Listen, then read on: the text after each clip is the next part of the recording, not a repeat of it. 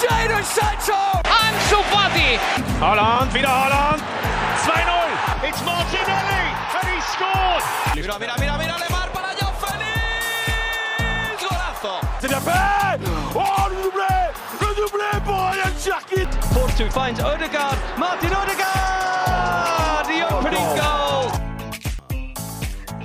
Bonjour à toutes et à tous, bienvenue dans le Formation Football Club, le podcast dédié aux jeunes joueurs, aux éducateurs et aux centres de formation.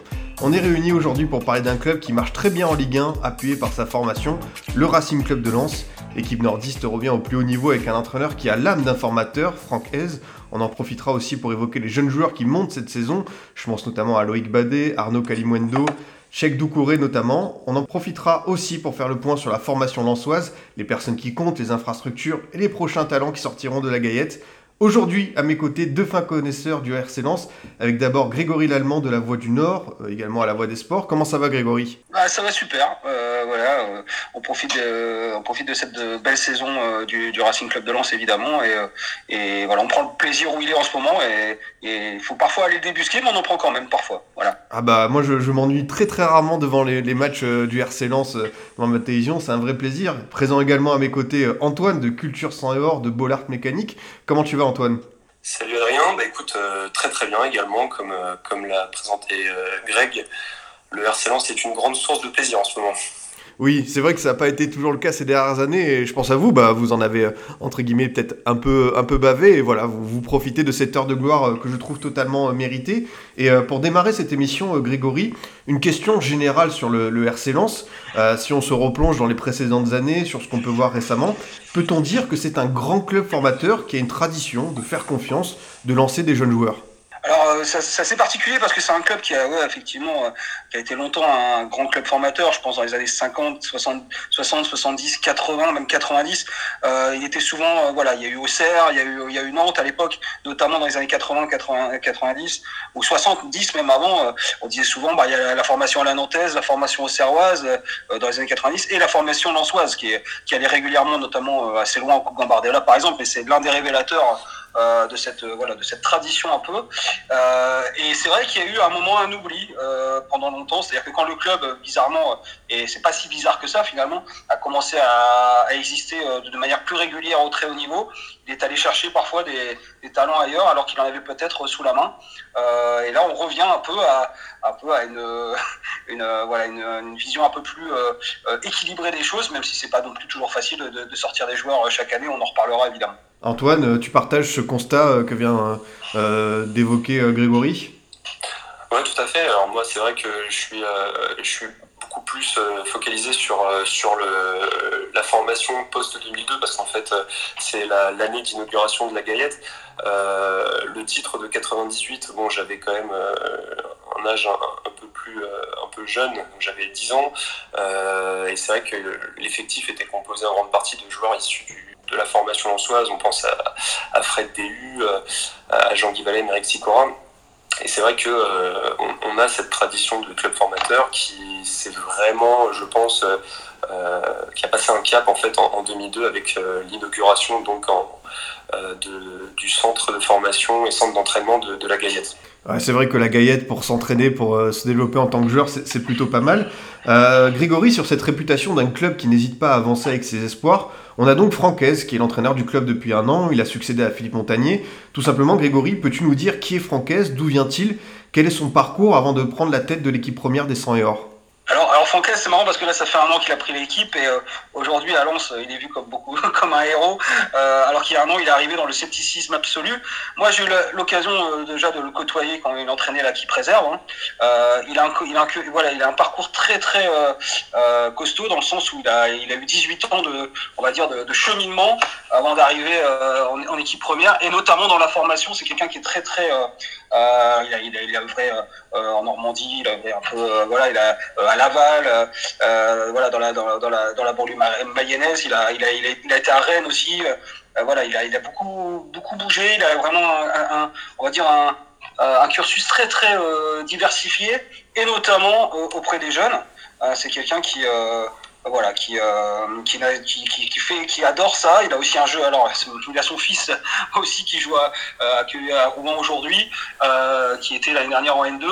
Euh, voilà. Et, ce qui était marquant déjà avec la N2 de Lens, en tout cas, euh, c'est qu'il avait, euh, il, faisait confiance vraiment. Alors évidemment, c'est le, propre de toutes les équipes de réserve aujourd'hui d'avoir des, équipes très jeunes quand on est une réserve pro.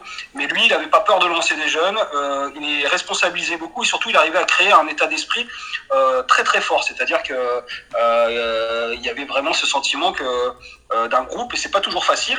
L'une des questions, c'est de savoir s'il allait réussir à transposer ce qu'il arrivait à faire avec les jeunes euh, en équipe première, c'est-à-dire un état d'esprit euh, solidaire, euh, cette envie d'avancer tous ensemble. Et force est de constater qu'après un an, il a réussi. Donc, je pense que c'est vraiment le fruit d'un très très long parcours de formateur pour lui. Et, c'est pour ça aussi qu'il y a quelques jeunes dans son équipe aujourd'hui qui réussissent en, équipe première en Ligue 1. Tout à fait, tout à fait. Et Antoine, quand je dis que Francaise est un formateur dans l'âme, quand on voit le parcours qu'a rappelé Grégory, on se trompe pas quand on dit que c'est le cas pour lui. Oui, tout à fait. Ouais, c'est un formateur, mais je pense qu'aujourd'hui, on est même en train de découvrir euh, que c'est un vrai manager, dans le sens où euh, c'est presque devenu réducteur de, seulement le, parler de lui en tant qu'entraîneur formateur. Euh, en fait, pour reprendre effectivement son parcours, donc il, a, commencé dans, des clubs amateurs pendant très longtemps, puis après, il a, en fait, il a un cursus extrêmement riche, puisqu'il a rejoint le Stade Rennais également dans les équipes jeunes, hein, dans, vraiment ce qu'on appelle le, cœur de la formation sur des U13, U15. Euh, après, il est parti donc euh, s'occuper d'une N2, euh, enfin d'abord d'une nationale, puis après il est allé à Lorient en N2, puis s'est retrouvé adjoint, puis coach intérim pour deux matchs en première division. Euh, et puis il a rejoint le RC Lens en N2 où au final euh, son parcours à Lens euh, bah, ça a duré sur, sur trois saisons en fait hein, où il, est arrivé. Et puis Lens on a cette particularité d'avoir une N2 donc c'est assez propre à, pas mal de clubs professionnels de, vraiment utiliser cette division comme étant un sas de post-formation pour ensuite faire monter les jeunes en première division enfin en équipe première en l'occurrence. Euh, et donc lui, vraiment avec cette équipe euh, de N2 qui avait quand même l'habitude ces dernières années de, vraiment croiser le fer pour, euh, pour se sauver chaque année, a réussi à, faire passer des caps. En 2017-2018, le club, l'équipe N2 finit dixième de son championnat. La saison d'après, onzième, alors que les saisons d'avant, on était toujours vraiment en mission sauvetage jusqu'aux dernières journées des championnats. Et en fait, la saison 2019-2020, euh, qui s'est arrêtée donc euh, suite au Covid, euh, donc il a, il a quand même réussi à emmener l'équipe à la septième position. Avant d'être propulsé au sein de l'équipe première, on, en reviendra certainement après, pour remplacer Philippe Montagny. Mais du coup, on se rend compte aujourd'hui, même avec cette saison en, Ligue 1 à la tête de l'équipe première, que c'est beaucoup plus qu'un formateur et, je, me permets aussi de, faire un, lien avec euh, ce, que, qui a été dit dans cette émission plusieurs fois, c'est qu'en fait aujourd'hui on se rend compte qu'être coach, c'est beaucoup dans la gestion euh, des, joueurs et euh, des, des égaux. Des, hommes qui constituent un effectif. Et euh, Francaise disait d'ailleurs il n'y a pas très longtemps que pour lui, euh, justement, euh, appréhender cette nouvelle génération de joueurs, euh, ça ne lui posait absolument aucun problème et que pour lui, les nouvelles générations n'étaient pas plus difficiles à, manager que les anciennes. Ce qui est un vrai contre-pied avec ce qu'on peut lire assez régulièrement dans, dans, la société et, dans le football. lui a vraiment un point de vue très très clair là-dessus et, c'est en ça aussi, je pense, qu'il réussit très bien aujourd'hui à la tête de l'équipe première. Je, me permets juste, euh, Adrien, parce Bien sûr. On, parlait de, on parlait justement de, des fois de ce scepticisme. Ici, alors euh, j'entends Antoine qui dit euh, cette équipe de lance en N2 galérait parfois à se maintenir. Il faut redire quand même que dans les grands clubs enfin, professionnels aussi en France aujourd'hui, il n'y a que deux clubs qui sont jamais qui ont vu jamais leur réserve descendre depuis la, refonte dans les, au milieu des années 90. C'est le l'Olympique lyonnais et le Racing Club de Lens. Alors ici, quand, quand Lens, la réserve de Lens termine ric-rac à se sauver, euh, il y a une forme de, euh, voilà, de défiance en disant mais qu'est-ce qu'ils foutent C'est le RC Lens quand même. Euh, ils, ont, ils galèrent à, se maintenir. Or là, quand on regarde bien, c'est l'une des deux seules réserves de France à ne jamais être descendu, ce qui est quand même pas rien. des clubs comme Marseille sont descendus, Paris bien sûr, on est beaucoup. Et, et, et, Franck Hez, lui, eh ben, il a vraiment réussi à en faire élever encore plus l'idée du simple maintien avec sa N2. Et, moi, j'avais assisté au match à l'époque. Euh, il, changeait aussi les matchs au niveau tactique. Il arrivait vite à trouver des, à trouver des solutions tactiques avec des jeunes, très jeunes joueurs. Il a renversé beaucoup de matchs. Et euh, ça disait, un, la grande confiance que les joueurs avaient en lui. Et deux, c'est déjà cet œil tactique qui aujourd'hui, avec lequel aujourd'hui il réussit de, bon, enfin de, très bonnes choses en Ligue 1. Voilà, donc, donc vraiment, c'est la N2, c'est pas c'est un, laboratoire, mais aujourd'hui, on voit aussi ce que euh, qu'à l'échelle supérieure, il a réussi à passer le cap. Voilà. Bah c'est très bien Grégory parce que tu as presque anticipé ma question qui était euh, ah. est-ce qu'il jouait finalement en réserve comme on peut le voir en Ligue 1 et que ce jeu ah. généreux porté vers l'offensive avec un système en, en 3-5-2 qui est super bien animé, je voulais savoir si on voyait déjà en réserve euh, les prémices de ce qu'on peut voir, des très bonnes choses qu'on a pu voir cette saison en Ligue 1. Bah, euh, franchement, c'est assez marrant parce que euh, quand il a été nommé, alors évidemment, moi, on m'a demandé pas mal de fois mon avis parce que j'étais, euh, j'allais souvent voir la N2 et je disais s'il arrive à faire la même chose, ça va être un régal. Alors, on connaît, personne connaissait vraiment Franck Hez. Et alors, il avait un truc, c'est déjà que son 3-5-2, par exemple, enfin, son 3 aujourd'hui, son 3 4-1-2 très exactement. Mmh. Euh, il, la défense à 3, c'est pas une, une, obligation pour lui. Euh, elle est née un peu du, au hasard, c'est-à-dire qu'un jour, euh, Philippe Montagny avait besoin, euh, qui était l'entraîneur de l'équipe première, on rappelle, d'une opposition avant un match de Ligue 2 contre Nancy, euh, où Nancy jouait avec trois défenseurs. Et la réserve de Lens à ce moment-là était un peu dans le dur, et, et Philippe Montagny dit j'ai besoin vraiment d'une opposition avec trois mecs derrière. Est-ce que vous pouvez faire ça? Donc ils ont fait ça un peu par hasard. Et Franquet s'est dit, mais en fait, c'est vraiment chouette ce qu'on est en train de faire euh, dans un peu. Et ça a été imposé à ce moment-là, euh, un peu euh, par la force des choses, pour, faire une vraie opposition avec l'équipe avec l'équipe première. Et finalement, il est resté là-dessus. Et, il et après, il s'est adapté. Alors, euh, au cœur des matchs aussi, il arrivait à s'adapter. Des fois, il, euh, il, jouait donc dans le même système au départ euh, que l'équipe première, euh, parce qu'elle était imposée par le club simplement pour, euh, comme, comme, dans beaucoup de clubs, pour l'histoire que les, les, deux équipes seniors jouent avec le même système. Mais rapidement, quand ça marchait pas, il changeait vite. Moi, je l'ai vu changer des matchs au bout de 20 minutes, repasser à 3 derrière, repasser à 4, changer même parfois beaucoup de joueurs en première mi-temps parce qu'il voyait que ça marchait pas. Et il a vraiment renversé énormément de matchs. Euh, chez les jeunes. Donc il a vraiment cet œil-là. Euh, euh, voilà, les, relances, les relances courtes aussi. Alors euh, Lens n'est pas le seul à le faire, hein, c'est devenu un peu une mode. Des relances courtes depuis, depuis la base arrière et depuis le gardien. Quand c'était Didier Després aujourd'hui au Paris FC, qui, était gardien de l'équipe réserve, Franck Hez l'imposait. Alors des fois c'était techniquement compliqué parce que les, les jeunes n'avaient pas forcément la même maturité technique, mais il aimait bien relancer, relancer en court et surtout avoir des pistons euh, des mecs sur le côté qui allaient très très vite et qui, se et qui se projetaient très vite vers l'avant. Et il y avait une vraie différence en fait entre ce qu'on voyait dans l'équipe première de Philippe Montagnier dans le contenu et ce qu'on voyait avec l'équipe réserve. Pour, pas, même si c'est pas la même opposition, c'était quand même le même schéma au départ et Franck S lui arrivait, je trouve, à l'animer beaucoup mieux. Voilà merci Grégory pour euh, ces explications euh, bah, tactiques très complètes, très intéressantes. Antoine, euh, pour parler de cette saison actuellement, comment tu juges le travail de Francaise avec tous ces jeunes joueurs? C'est vrai qu'on voit plein de, nouvelles têtes grandir, arriver avec bah, qui font tout simplement de très bonnes choses. Hein. Je pense à Badé, à Kalimwendo, à Boura, Doucouré. Toi, globalement, comment tu juges tout ce travail avec ces espoirs? Alors en fait c'est intéressant, mais c'est vrai que Francaise se repose aussi beaucoup sur sur des, experts en fait. Et, et, lui le dit euh, sans, sans, se cacher c'est-à-dire que lui n'a pas la prétention d'être omnipotent et de, de, tout maîtriser. Aujourd'hui ce qui est vachement intéressant en RC c'est qu'il y a effectivement euh, un manager Franck qui va s'appuyer sur euh, un Lilian Alice qui qui connaît depuis très longtemps et qui va être vraiment dans l'ingénierie des entraînements et aussi dans la gestion des entraînements. Il y a également Ludiara qui, a, qui était son adjoint en N2 qui, qui donc l'a, rejoint euh, quand il a été nommé à la tête de l'équipe 1. Donc il y a vraiment tout un, et puis euh, d'expertise autour, de, autour du terrain. Euh, donc je pense que Francaise doit avoir, entre guillemets, cette, cette sensibilité pour, pour bien gérer aussi bien les jeunes joueurs que les joueurs matures et les joueurs dits anciens. et qu'aujourd'hui, en fait, il y a un vrai équilibre dans, dans les statuts, dans les dans les temps de jeu aussi, hein, on se rend compte, euh, je ne sais pas si tu as pu euh, euh, voir tous les matchs, mais c'est très rare de voir deux fois la même composition d'équipe sur deux matchs qui se suivent. Et du coup, en fait, il y a vraiment une, forme d'implication de, chaque joueur dans, la saison. Et, en fait, tout simplement, Francaise n'a, pas peur de titulariser des joueurs qui euh, déjà n'avaient pas d'expérience de Ligue 1, puisqu'il y a quand même énormément, euh, une grosse partie du groupe qui n'avait pas d'expérience de Ligue 1 cette saison, mais également des, des joueurs qui, qui avaient une expérience euh, de, de, N2. Et je pense là, effectivement, alors Babé, il avait, je crois, 7 matchs en fin de saison avec le Havre la saison dernière en Ligue 2.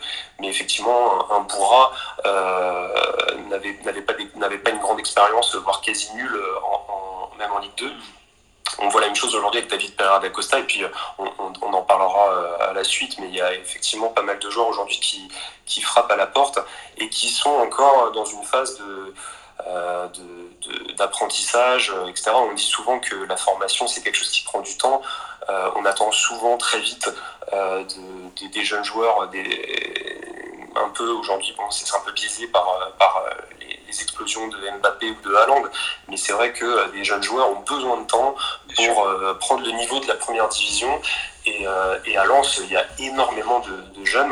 là, je fais une petite passe D à Greg qui pourra rebondir et, à toi, Adrien. Il y a énormément de, de jeunes joueurs aujourd'hui qui frappent à la porte de l'équipe première. Ouais, alors moi, moi au-delà de la passe décisive, euh, euh, ouais, tu me la mets bien, tu me la mets bien premier poteau, mais euh, je, je, la mettrai un peu plus tard. Non, non, mais je veux parler d'Ismaël Boura parce que tu en parles toi aussi. c'est un exemple, Ismaël Boura, c'est quelqu'un qui a été capitaine de, de, de, la réserve avec sous Franck Hez, donc Franck Hez, je le connais bien. Il avait aussi comme capitaine Charles Bolly, qui est aujourd'hui au Paris FC par exemple.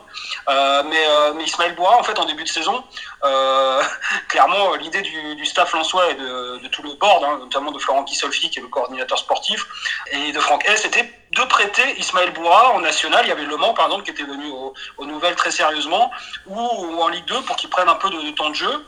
Euh, parce que Ismaël Boura, techniquement euh, euh, et tactiquement, il avait encore beaucoup de choses à apprendre, même si c'est quelqu'un qui est capable de multiplier les courses. Il était parfois un peu prévisible dans son jeu. Et en fait, et même, je me souviens même de matchs amicaux au tout début de saison où, euh, où c'était le seul à pas rentrer sur les 25 qui étaient là prévus pour faire tourner euh, et prendre un peu de, rythme. Et finalement, ben, il est resté là parce que pour, diverses raisons.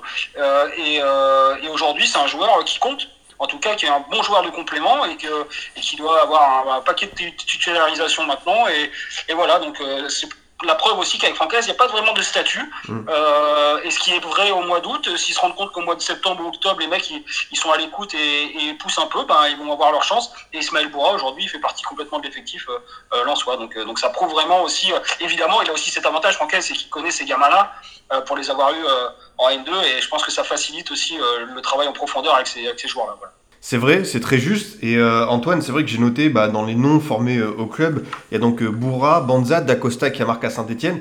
Et pour ceux qui ne le savent pas, Gaël Kakuta, qui est quand même passé à Lens avant de partir à Chelsea. Certes, c'était tout jeune, mais il est passé par la Gaillette. je voulais savoir, Antoine, c'est vrai qu'il y, a quelques jeunes, mais il n'y en a pas non plus des masses, qui viennent directement du centre de formation de Lens. on a commencé à en parler. Est-ce que selon toi, c'est la prochaine étape, c'est-à-dire intégrer encore plus de jeunes qui sont à 100% sans et or? Alors ouais, et c'est un très bon exemple. Hein, Kakuta, en fait, moi je trouve qu'il y a une dimension symbolique aussi, c'est-à-dire que c'est le retour de, celui qui devait être en fait la, vraie perle offensive, parce qu'il y a, y a Varane qui représente euh, vraiment l'excellence euh, de la formation, mais par l'aspect défensif. Euh, si tu regardes bien les, jeunes qui sont sortis à Lens, hormis Torgan Hazard, il y a très très peu de, au final de joueurs qui ont explosé à très très haut niveau, euh, qui sont des joueurs euh, offensifs. Kakuta, c'était vraiment la, perle euh, lançoise quand il est parti à, Chelsea. Et, effectivement, ce retour de Kakuta, en plus d'être une vraie plus-value sur le terrain, ça donne aussi vraiment une symbolique, je pense, assez intéressante sur, sur ce que peut être le projet du Arsenal dans les prochaines années. Ouais. Gaël, Kakuta, je, rappelle juste vite fait, je me permets. Bien sûr. moi c'est franchement, c'est le, le meilleur gamin que j'ai vu au Racing Club de Lens depuis que je suis la formation lançoise, puis quasiment le milieu des années 90.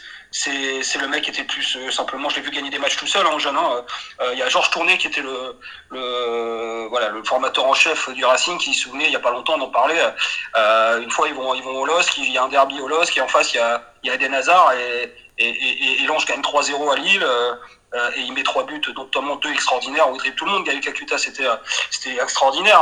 Et, quand l'équipe de France euh, de, Francis Meriki est, championne d'Europe au début, enfin il y a une dizaine, grosse dizaine d'années, dizaine d'années il y avait la Casette et Griezmann qui étaient dans l'équipe mais le joueur offensif de cette génération-là, à ce moment-là, c'est Gaël Kakuta. Il est devant Griezmann et devant la casette. Donc, donc voilà, il y a eu un, Malheureusement, peut-être pour lui, il est parti un peu tôt, c'est ce qu'on dit beaucoup ici. Après, le contexte était très particulier.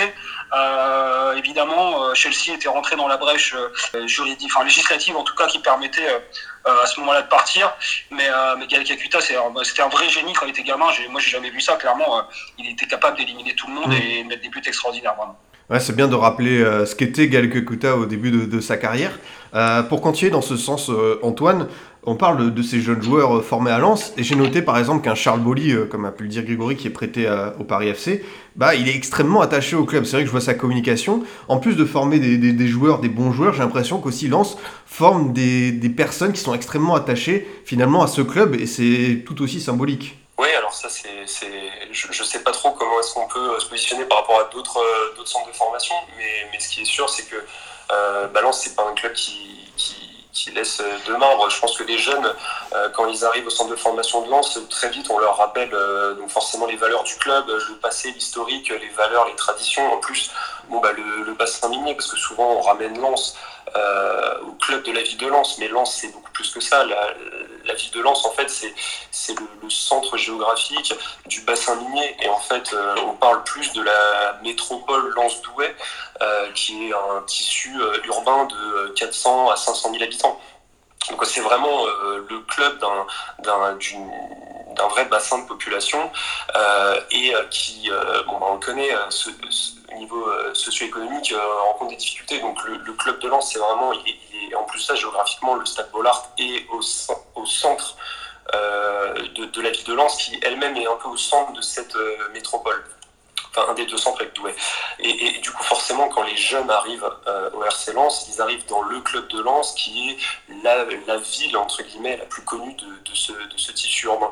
Et donc, forcément, il y a, quelque chose de, fort qui, est tout de suite transmis euh, à, ces jeunes, hein, dans toutes les équipes de jeunes, que ce soit les, communications des, du club par les réseaux sociaux, que ce soit des fois les, déclarations des joueurs, euh, les, même les, commentaires des journalistes c'est quelque chose qui est, très fort euh, dans, ce club.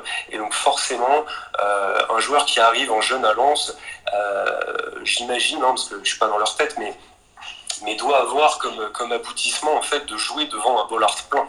Et, et du coup, il y a une forme de, symbiose. Et puis à Lens, on est aussi très attaché aux jeunes joueurs. Des fois, il y a même côté un peu, un peu un peu abusif dans le sens où il y a une forme de jeunisme où on veut voir des jeunes. Euh, on, a, des fois, euh, entre guillemets, quand un joueur d'un certain âge euh, peut, faire des, performances un petit peu moyennes, avoir envie de, voir un jeune prendre sa place. Je, pense notamment à cette saison à, Jean-Louis Leca qui a été un petit peu décrié et beaucoup demandé à voir Wilker Fariñez, le, gardien vénézuélien qui est actuellement prêt.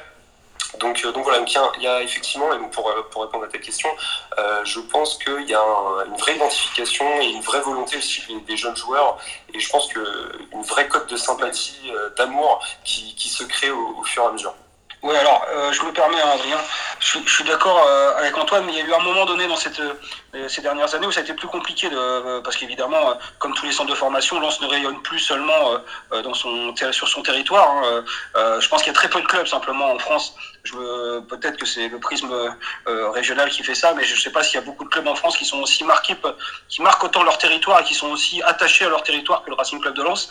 Euh, déjà parce que c'est un club qui, est, voilà, qui, voilà, qui a été créé en 1906, juste après la catastrophe de Courrières. On peut tout refaire. Je ne vais pas vous faire l'historique du Racing Club de Lens, mais évidemment, euh, c'est très marqué. Mais après la période des années 90, où il l'a rappelé Antoine, Lens a été champion avec des DU, des Wallem, des Magnier, des Lachor, des Romain Pitot, même s'il arrivait seulement dans, dans le club des joueurs de, la région.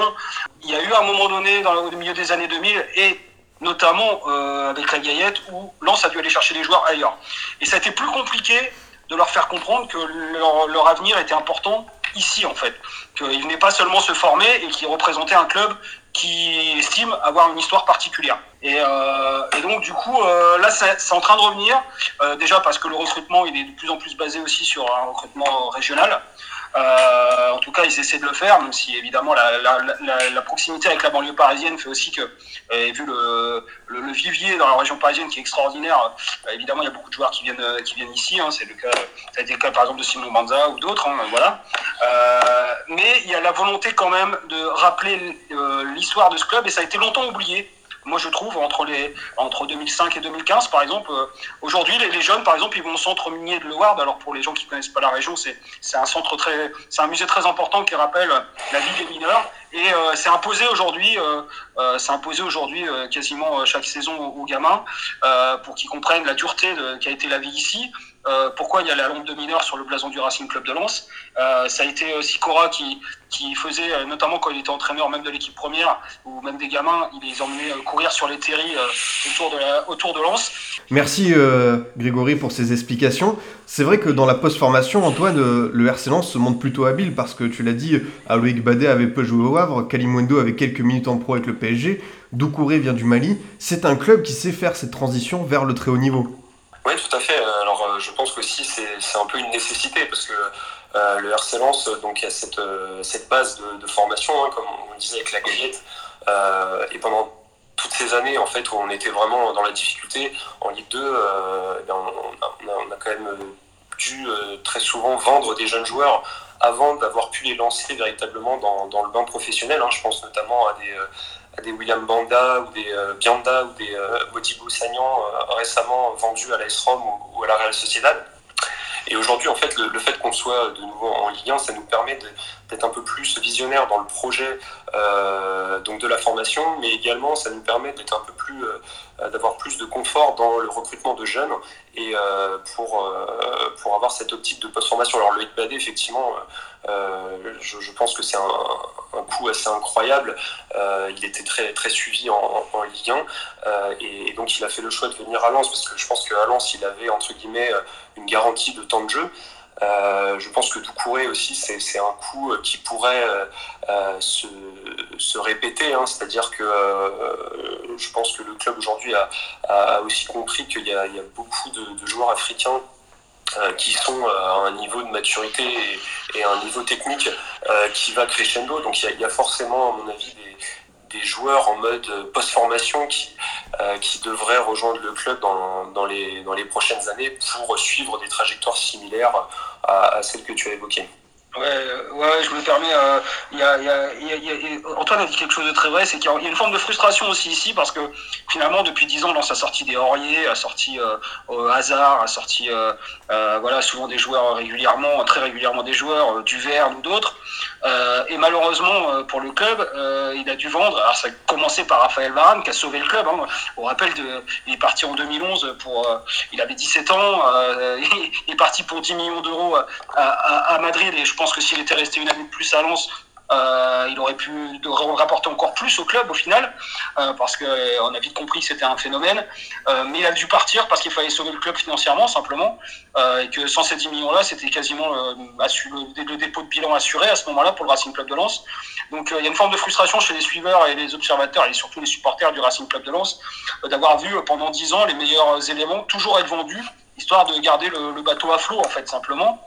Et, euh, et, donc euh, là, il y a comme la possibilité peut-être que le club se stabilise en Ligue 1 et peut-être la possibilité aussi de, de, de, faire jouer euh, un peu plus ces jeunes. Et euh, évidemment, le message envoyé à toute la Yayette, c'est euh, maintenant, vous ne serez, Lens ne sera pas seulement un tremplin pour votre avenir, mais vous allez peut-être aussi pouvoir faire vibrer Bollard quand on aura la chance, évidemment, de pouvoir revoir des matchs avec du public. Mais, mais voilà, c'est une frustration qui est réelle ici. Hein pendant dix ans, une grosse décennie où, euh, où, le club a dû vendre à chaque fois ses, meilleurs joueurs. Grégory, euh, tu, as la parole, tu peux la garder parce qu'on va évoquer euh, cette formation lançoise et les infrastructures. Et par exemple, difficile de passer à côté du rôle d'un Eric Assadorian qui est une figure incontournable de, la formation du club nordiste. C'est vrai qu'on a, on a vu qu'il avait fait un passage du côté de Rennes, mais il est revenu et c'est vrai qu'on a l'impression que c'est une personnalité qui compte essentiellement dans ce projet. Ouais, il compte parce qu'il a compté déjà euh, il, y a une dizaine, d'années dans son premier passage au Racing Club de Lens. Alors Eric Assadorian, c'est euh, voilà, c'est il était arrivé un peu sous, on va dire euh, à l'époque timidement parce que voilà, il y a, la rivalité avec le LOSC et qu'il est quand même, il a mis quelques buts contre le, Racing Club de Lens, dont un notamment dans un derby il y a quelques années, dans les années 90. Donc il est arrivé un peu sur la pointe des pieds, mais il a vite fait des étincelles. Il a réussi à, à avec Eric Sicora à l'époque, qui était lui aussi à la formation, ils ont ils ont réussi à avoir des titres. Et puis au-delà des titres, il faisait bien jouer les gamins, tout simplement. Euh, il y a Cassadourian, il avait aussi cette, vision. dès qu'il y avait un gamin, il savait ce qu'il allait en faire. C'est quelqu'un qui est très dur aussi, très exigeant en tout cas. il le disait il y a quelques mois, il disait, moi, un gamin, j'attends vraiment euh, le dernier moment avant de lui, faire comprendre qu'il va peut-être aller en pro parce que parce que entre le, passage de la, formation à l'après, euh, il y a vraiment encore un cap. Euh, donc voilà, et là il est revenu au club. Euh, Johan Lachor lui est parti. Là, il est, Johan Lachor qui est évidemment un personnage emblématique du Racing et, et formé aussi, mais qui était un peu à la formation aussi. ça s'est pas très bien passé entre eux. Enfin, en tout cas, il y avait des, des, ils n'étaient pas d'accord sur tout. Donc finalement, Eric Assadorian est resté aujourd'hui. Et, c'est quelqu'un ouais, qui compte et qui a, euh, en tout cas, euh, bien marqué les, esprits à la Gaillette par, euh, par le sens de, son, sa volonté de former, déjà, et de le faire bien, et, une forme d'exigence qui, qui, a, qui a quand même porté ses fruits. Quoi. Et j'ajoutais d'ailleurs que Assad c'était l'ancien entraîneur des, U18 et puis en fait il a, il a aussi amené le, le RC Lens à gagner le championnat de France des, U18 en, en, 2009 il me semble. Et, aujourd'hui, en fait, Assad Orient, c'est vraiment la c'est vraiment la, personnalité qui incarne euh, le centre de formation. Donc euh, on peut dire qu'aujourd'hui, Lens, il y, a, il, y aura certainement à l'avenir trois, euh, trois, grands, trois grands types entre guillemets de, de, recrutement. Il y aura le recrutement donc, de joueurs confirmés. Hein. Seko Fofana et Egal Kekuta en sont les, les, plus, les plus belles illustrations. Il y aura donc cette post-formation avec des Loïc Badé, des Doucouré. Euh, et puis euh, voir un autre joueur euh, qui, est en post-formation actuellement, qui vient du FC Porto, qui s'appelle Boris Eno. et et après, il y a également donc, ce, projet centre de formation qui viendra compléter les, deux premiers. Et en fait, Assad est vraiment la, figure de, ce projet centre de formation. Et lui est associé aujourd'hui Olivier Bijota, qui est revenu à Lens après 12 ans de présence au club, qui est ensuite allé à Valenciennes en fait, Bijota était vraiment celui qui a aussi travaillé sur, euh, sur les, projets euh, de formation et qui a permis aussi, entre autres, de, sortir Varane, euh, Aurier, Kondogbia, Kakuta, etc. Donc, donc aujourd'hui, on, a presque l'impression qu'on fait du neuf avec de l'ancien, mais du, de l'ancien qui a tellement prouvé par sa, qualité de travail que on a l'impression que, que, vraiment on a remis Lance à sa place et qu'on a repris entre guillemets les les, bonnes personnes. Ouais, et puis, puis Lens est quand même aussi passé parfois euh, ces dernières années euh, à côté de certains mecs, on en reparlera. Il y a, le Lens Metz qui, qui, se profile la dimanche. Et euh, à gauche, il y aura Thomas Delaine, par exemple, qui est né à Lens Mm. Euh, qui, a, été au centre de formation du Racing à une époque où, c'était Antoine Sibierski qui, chapeautait un peu tout ça euh, euh, au début des années 2010 et où Antoine Camboiré par exemple en 2013, 2014, 2015, 2016 n'était pas forcément quelqu'un qui allait souvent voir les matchs de la réserve. Et il y a eu quelques loupés quand même. Donc je pense que ça aussi à un moment donné fait comprendre au club qu'il fallait peut-être revenir simplement à des, euh, à des valeurs plus sûres. En tout cas, euh, je pense qu'ils l'ont vu comme ça. Je ne sais pas si c'est réellement le cas. Mais, euh, et c'est pour ça aussi que le retour de ces, de, ces gens-là qui ont fait un peu le, les belles heures sur la fin des années 2000 à la formation lançoise, ça a été favorisé simplement. Et euh, tu l'as dit, Grégory, on, l'a dit, euh, Eric Assadorian commence à être un historique de cette formation lançoise, et justement sur les liens qu'il y a entre les anciens lançois et cette formation. J'ai noté par exemple qu'il y avait un Johan Demont en, en, U19. Euh, voilà, c'est vrai qu'il y, a des figures qu'on a connues, nous jeunes, dans cette équipe qui commence à monter. Bah, tu l'as dit, il y a eu Johan Lachor. je voulais savoir un peu le point sur ces anciens lançois qui étaient impliqués dans la formation. Euh, bon, bah, déjà, on a Johan Demont. c'est vrai que Johan, c'est euh, euh, bon, un personnage d'ici, même s'il est né à Valenciennes, son, son, son club, ça a toujours été le RC Lens. Il y a joué en tant que joueur plusieurs années. Il a tout connu, hein, le, de la Coupe d'Europe, de la Coupe d'Europe aux, aux, galères de la Ligue 2. et, Johan Demont a eu un cursus. Voilà, il a, il, maintenant, c'est un, vrai formateur. Et, et, ça revient aussi à ce qu'on disait tout à l'heure, c'est-à-dire qu'il est aussi en termes de, de certaines euh, spécificité du, foot à la Lançoise, euh, il, peut l'inculquer parce qu'il connaît vraiment la, région, il connaît euh, ce que les gens attendent de, des joueurs de Lens ici. Alors c'est vrai partout, on dit on aime bien voir les joueurs mouiller le maillot, mais ici, je pense que ça a un degré encore différent.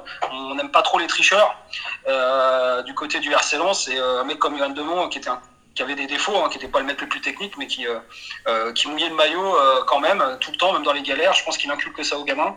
Et puis, et puis ouais, il y a, y, a, des Yaris aujourd'hui, par exemple, qui revient aussi, qui entraîne spécifiquement les, défenseurs. Alors, pour l'instant, de manière un peu bénévole, en tout cas. mais, voilà, il y, a y, a toujours ce retour, ce retour très régulier des, des, des, voilà, des, des enfin, je vais dire encyclopédie, non, mais des légendes du club mm. et, et, des gens importants. Euh, je pense que le, le mix aujourd'hui est bon. On a Aloudiara, alors Aloudiara, vous dites qu'il n'est pas d'ici, mais Aloudiara aujourd'hui, c'est lui qui, qui, fait le lien, par exemple, entre l'équipe première et l'équipe réserve. Euh, et les jeunes de la centre de formation, c'est lui spécifiquement qui, euh, qui s'occupe de ça. Euh, quand il faut aller chercher un gamin en réserve pour le faire remonter en, ligne aux entraînements de, des pros, euh, c'est lui qui s'occupe de la liaison, évidemment en, collaboration avec Franquet, c'est lui qui décide aussi. Mais euh, Alou Diarra, c'est quelqu'un qui a compté euh, en tant que joueur au RC Lens, même s'il n'est pas de la région. Et euh, voilà, il y a, y a, quand même euh, encore des anciens, même si il y a aussi des départs d'Hervé Arsène ou d'autres qui étaient des gens très importants, y a, qui, qui, qui, sont plus non plus au club. mais, mais voilà, il y a quand même toujours cette volonté quand même d'avoir une attache très, très historique quand même. Antoine, pour continuer dans, ce sens, sur euh, la nouvelle équipe dirigeante post-Gervais Martel, on rappelle que le club euh, a désormais pour président euh, Joseph Ougourlian, l'accent a été mis sur la formation de manière globale. Tu as senti, toi, dans le discours depuis quelques années, que voilà, euh, on mise beaucoup sur le, centre de formation, sur les espoirs du club? Alors je pense que oui, oui, le, centre de formation, c'est aussi peut-être une des raisons pour laquelle, entre guillemets, Joseph Ougourlian est s'investit et il y, a, plein, de facteurs. Hein. Ici, on ne va pas résumer ça au centre de formation, mais c'est vrai que le fait que Lens est un centre de formation qui est quand même reconnu internationalement euh, par les, joueurs qu'on a, cités précédemment, fait que forcément il y a déjà un des trois gros piliers dont je parlais euh, qui est quelque chose qui, est quelque chose de reconnu, qui, fonctionne très bien.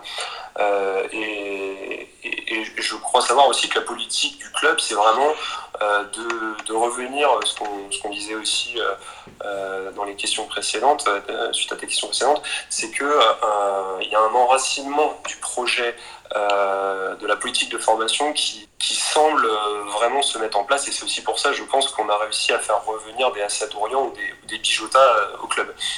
Donc, euh, donc oui, tout à fait, il y a, cette volonté de, faire perdurer quelque chose qui, a très bien fonctionné et qui peut être encore optimisé euh, dans un football qui est toujours en évolution et qui, euh, qui a toujours permis au RC Lens d'exister de, dans l'élite du foot français. On l'a dit en introduction, Grégory, le RC Lens bah voilà, a quand même sorti de sacrés noms, on l'a même rappelé tout au long de cette émission. Raphaël Varane, un peu le porte-étendard, Geoffrey Kondogbia, Serge Aurier, Torgan Hazard, Benjamin Bourigeau, William Cyprien. Est-ce que, selon toi, il existe un savoir-faire lensois particulier qui fait qu'il y a autant de, bons joueurs qui sont sortis dans cette période? Savoir-faire, forcément. Forcément, mais euh, la première des choses, c'est d'avoir l'œil pour recruter les gamins euh, qui euh, voilà, qu forcément un, vrai profil intéressant. Mais oui, on peut pas, on peut pas dire. Ce club, encore une fois, il existe aujourd'hui. S'il est en vie, c'est parce que la formation l'a gardé en vie. Donc euh, il y avait une volonté évidemment de, de, faire perdurer une forme de tradition euh, euh d'exigence et d'excellence en termes de formation, mais c'était vital simplement pour le club. Euh, c'était véritablement vital. Le club n'existerait plus s'il n'y avait pas sa formation. Euh, ça a déjà été le cas euh, il, y a, plus longtemps où le contexte du football était différent, mais dans les années 50, 60, 70, Lens s'est toujours appuyé dans les moments de galère sur, les joueurs qu'il formait, notamment à l'époque les joueurs d'origine polonaise, hein, évidemment ici, notamment il y a eu toute une époque où, ce vivier-là était hyper important pour, que le club existe au plus haut niveau. Il, il a existé au plus haut niveau dans les années 60-70. Euh, il a fait des Coupes d'Europe en 80, 90 avec encore des joueurs euh, très marqués de, de la formation lançoise. Euh, encore une fois, il a été champion, euh, il a été champion avec euh, beaucoup de, joueurs du, du, cru, avec Daniel Leclerc qui était quand même qui venait lui de la formation lançoise, qui, qui, a entraîné la DH, qui a entraîné la, la réserve avant de, de prendre l'équipe première et le parcours que l'on sait. Euh, donc oui, euh, évidemment, euh, euh évidemment, il y a, y a, un savoir-faire particulier euh, ici. c'est une évidence et, et c'est ce qui fait aussi un peu la, le charme de ce club, c'est que même dans les moments difficiles, il existe toujours parce que il y a sa jeunesse qui vient reprendre le flambeau, quoi, simplement. Écoutez, euh, messieurs, on, arrive euh, au bout de, cette, de ce, passage global sur le RC11 qui était vraiment très intéressant. J'ai appris plein de choses. Je voulais savoir si, euh, avant que, avant que l'on nous passe au scoot time, vous aviez quelque chose à rajouter, Grégory ou Antoine? Ouais, moi, je, parce qu'on parle beaucoup de la formation, mais Lance fait des choses aujourd'hui qu'il faisait peut-être moins par le passé. C'est-à-dire, on parle de Loïc Badet ou par exemple d'Arnaud Calimundo. C'est-à-dire aller chercher des joueurs, ne pas avoir peur d'aller chercher des joueurs jeunes ailleurs qui ont de la qualité et qui vont prendre du temps de jeu ici. Je pense que le discours des dirigeants fait que ça fait venir des joueurs comme ça. Arnaud Calimundo, pour la petite histoire, il y a un an, c'était un match de Coupe Gambardella à Avion, hein, donc entre le Racing Club de Lens et le PSG. Lui, je jouait du côté du Paris Saint-Germain. Il y avait d'ailleurs Aouchiche aussi qui était, euh, qui était là. Ils avaient fait la misère au Racing Club de Lens au 19 du Racing en, Gambardella, victoire 6 buts à 2 des, Parisiens. Et c'est vrai que Kalimwendo était là et que Wichich était là et, et Franck Hez était là en tant qu'entraîneur de la N2. À l'époque, il était entraîneur de la Ligue 1. Et il avait été subjugué par ce que faisait euh, Arnaud Kalimwendo dans sa prise d'espace, dans sa qualité, de, dans sa puissance et aussi de son sens du but, hein, ce qui n'est pas non plus négligeable. Et, dès qu'il est arrivé, qu'il y a eu la possibilité, dès qu'il est arrivé en équipe pro, qu'il a, a su qu'il y avait la possibilité d'aller chercher Arnaud Calimundo, euh, ils n'ont pas hésité, ils sont allés, ils ont dit on va le tenter, on va tenter le coup. Pour Loïc Badet, c'est la même chose, c'est-à-dire que le Havre n'avait pas verrouillé son euh, Loïc Badet, euh, enfin le, Havre n'avait pas verrouillé le contrat de, Loïc Badet. Il faut dire que Loïc Badet, est arrivé, euh, libre au, Racing Club de Lens. Il a payé, il y a eu que l'indemnité, c'est 300 000 euros qu'ils ont payé Loïc Badet. Et peut-être que quand il va partir, ce sera 10, 15, 20, peut-être plus parce que ce que, ce que fait Loïc Badet aujourd'hui est important. Donc Lens, oui, est un club formateur, mais oui, regarde aussi la jeunesse ailleurs. Et je pense que, ça n'a pas toujours été le cas, simplement de se dire, bah, nous, on peut, nous aussi, on, se fait piquer des joueurs régulièrement, entre guillemets. Euh, pourquoi on n'irait pas regarder ailleurs un peu ce qui se passe aussi et, et, nous aussi faire des coups? Bah, C'est ce qu'ils sont en train de faire avec Badet, c'est ce qu'ils sont en train de faire avec Kalimundo, même s'il est que prêté. Ça reste, euh, ça reste des très très bons coups qui aussi expliquent la belle saison du Racing Club de Lens cette année en Ligue 1. Très juste, très juste. Merci Grégory de, rappeler tout ça et de se dire que voilà, peut-être qu'un match de Gambardella qui a permis à Franquès d'avoir un œil sur Kalimundo, finalement devant 2000 spectateurs, plus de 2000 spectateurs ce jour-là. Il faut dire qu'il y a une petite ambiance euh, dans le petit stade d'avion. Et, pour le coup, euh, et pour le coup, euh, Francaise, lui, il avait les yeux que sur Arnaud Calimundo ce jour-là. c'est bien, c'est bien. Ça, nous rappelle qu'avant, oui, il y avait des personnes dans les stades, même pour des matchs de jeunes comme ça, et ça, ravive la passion. En tout cas, merci beaucoup, messieurs. On peut passer au, Scoot Time avec d'abord le, classique jingle. Le Scoot Time à la découverte des jeunes joueurs. Voilà, le, principe est très simple, les auditeurs le connaissent bien. Chacun à votre tour, je, vais vous demander de me présenter un jeune joueur méconnu du, grand public et qui, selon vous, voilà, euh, a, la possibilité de, percer un peu plus tard. Il se fera son petit nom euh, dans, quelques semaines, quelques mois. Euh, pour commencer, Antoine, de qui veux-tu nous parler? Alors moi, c'est quelqu'un qu'on a un peu évoqué pendant toute l'émission, hein. c'est Ismaël Boura. Euh, Ismaël Boura qui, est arrivé euh, donc au club en, formation. Euh, pour le coup, lui, et qui est considéré depuis, depuis qu'il a 15 ans, qui est considéré comme un, très très grand espoir au poste de latéral gauche, donc aujourd'hui latéral gauche, piston gauche. Donc il a, il a signé son premier contrat pro cet été, et comme on le disait, en fait, il n'était pas programmé pour, pour à ce point chambouler la hiérarchie. Euh, donc euh, cet été, il était euh, pisté par de nombreux clubs de Ligue 1, de Serie A ou, de Première Ligue. il a décidé donc de, s'inscrire dans le projet RC et puis on, se rend compte vraiment qu'il est en, pleine progression. Aujourd'hui, on entend vraiment très peu parler. Il vient à peine d'avoir son nom floqué sur le maillot, puisqu'à Lens, il y a une particularité. Il faut jouer 10 matchs en professionnel pour avoir son nom et ne plus jouer avec un numéro 33 ou 34. Euh, et, je pense qu'aujourd'hui, il est vraiment en train de se positionner euh, très proche d'un statut euh, donc titulaire. Ça va être compliqué parce qu'il y a Massadio Aydara qui, est, je pense, part, avec une longueur d'avance dans l'esprit du coach. Mais aujourd'hui, il est, vraiment en, balotage avec un, un ICB pour le poste de doublure. et je pense clairement qu'il va représenter, la, on l'espère, le, le, futur arrière arrière gauche ou piston gauche euh, du Racing Club de Lens à l'avenir.